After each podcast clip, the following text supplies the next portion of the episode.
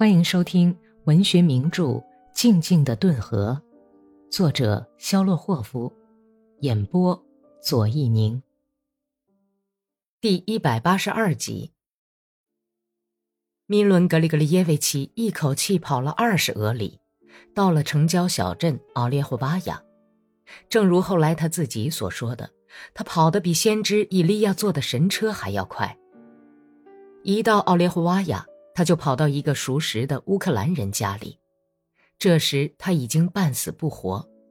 他对主人讲了发生的事情，央求把他和马匹藏起来。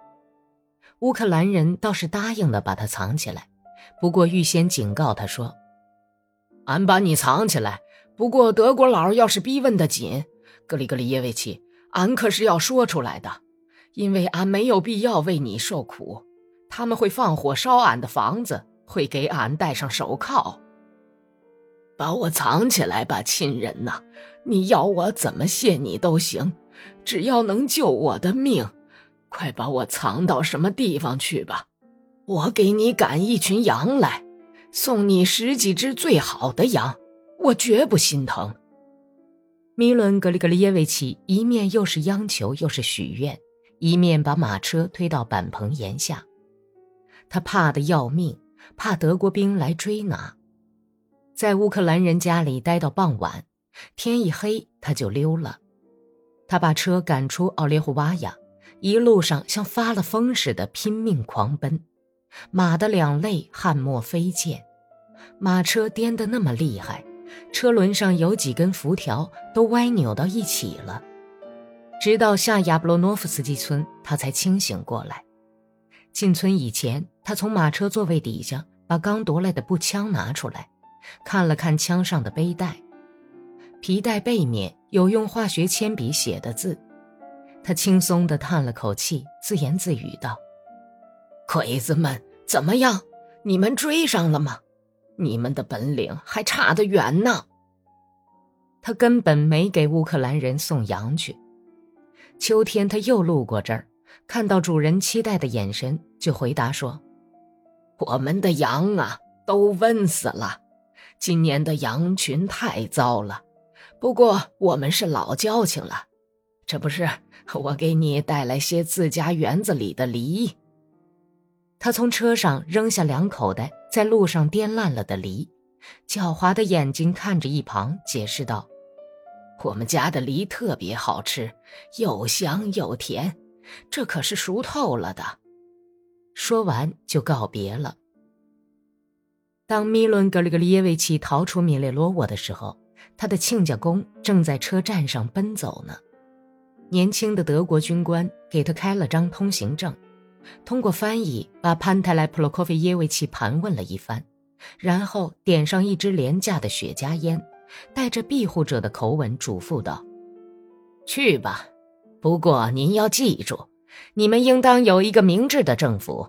你们选总统也好，选皇帝也好，选谁都行。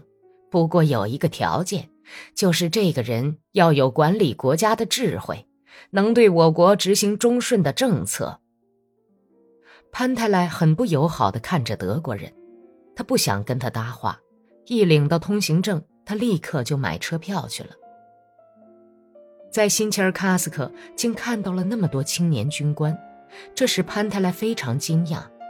他们成群结队地在街上游逛，坐在饭馆里吃喝，带着姑娘游玩，在将军府和选座大会会场的法院一带溜达。潘泰莱在代表住处遇到了几位同乡和一个伊兰斯克镇的熟人，大多数的代表都是哥萨克，军官并不多。总共只有几十名各镇的知识分子代表，对于地区政权的选举众说纷纭，只是有一点是很清楚的，一定要选出一位将军。人们提出了许多有名气的哥萨克将军的名字，纷纷议论着候选人。刚到的那天傍晚，喝过晚茶以后，潘泰莱在自己房间里坐下来，正准备吃自己家里带来的干粮。他摆出一段干鲤鱼，切下一块面包。这时，有两个米古林斯克的代表坐到他跟前来，接着又过来几个人。他们先是谈了一阵前线的情况，然后话题逐渐转到政权选举问题上来。像去世的卡列金，愿他的在天之灵安息。那样好的人再也找不到了。蓄着灰色大胡子的舒米林斯克的代表叹了口气说：“嗯，可以这么说。”叶兰斯克的代表同意说。参加谈话的一位上尉别斯希尔盖涅夫斯克镇的代表颇为激动地开口道：“怎么会连一个合适的人选都没有呢？你们这是怎么了，诸位？克拉斯诺夫将军怎么样啊？这个克拉斯诺夫是什么人物？怎么是什么人物啊，诸位？”你们问这种话，难道不感到害臊吗？鼎鼎大名的将军呢？第三骑兵军团的司令官，聪明绝顶，得过十字勋章，天才的统帅。上尉这番兴高采烈、连珠炮似的赞誉，激怒了一位前线部队的代表。我可以老老实实的告诉您，我们领教过他的天才，他是个废物将军，在对德战争中。他曾有过出色的表演，要不是革命的话，他只能当一辈子的旅长了。哦，亲爱的，您不了解克拉斯诺夫将军，您怎么能这样说呢？而且，您怎么竟敢对一位大家都很尊敬的将军这样胡说八道呢？您大概忘了自己不过是一个哥萨克列兵了吧？上尉这些像冰块似的毁灭性的话，说的那个哥萨克惊慌失措，胆怯起来。他压着火嘟囔说：“老爷，我是说我在他手下服过役，他在奥地利战线上把我们的一个团硬送到架着铁蒺藜的敌人战壕前面，所以我们才认为他是个废物。至于别的什么，那谁知道呢？也许完全相反。那为什么赏给他十字勋章呢？傻瓜！”潘塔莱普洛科菲耶维奇嗓眼里卡了根鲤鱼刺，咳出来以后，也朝着那个前线部队的代表开炮了。你们养成了一种坏毛病，什么人都骂，什么人都不合你们的心意。哼，染上了这种臭习气，如果少说点，也许不会遭到这步田地。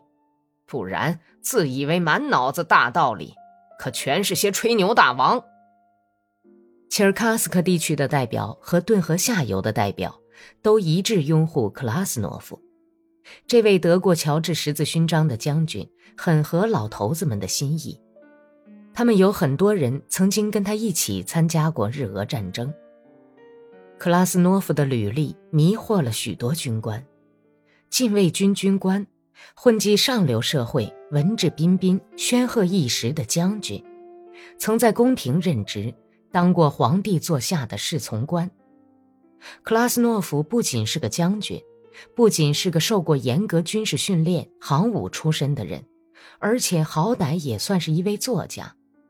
他在《涅瓦》杂志增刊上发表的取材于军官生活的短篇小说，当时也曾被人们争相阅读，这就使一些自由主义知识分子感到满意。既然是作家。那么当然是个有文化的人喽。本集播讲完毕，感谢收听。